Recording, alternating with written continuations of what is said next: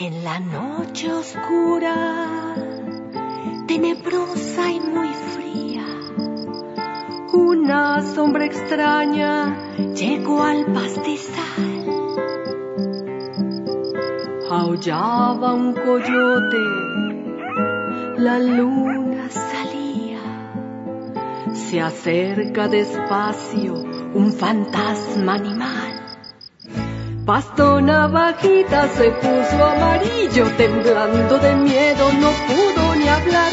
Gritó la zorrita, callaron los grillos, veloz el berrendo se quiso apartar.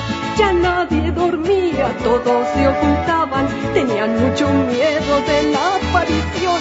Con voz muy bajita, todos murmuraban, ¿se habrá equivocado en la dirección?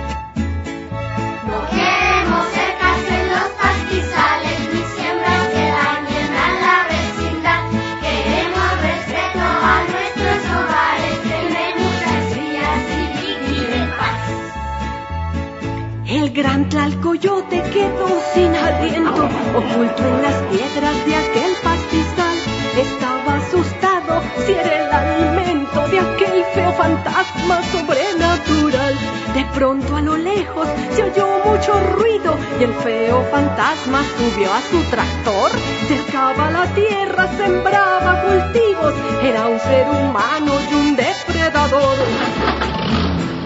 No queremos cercas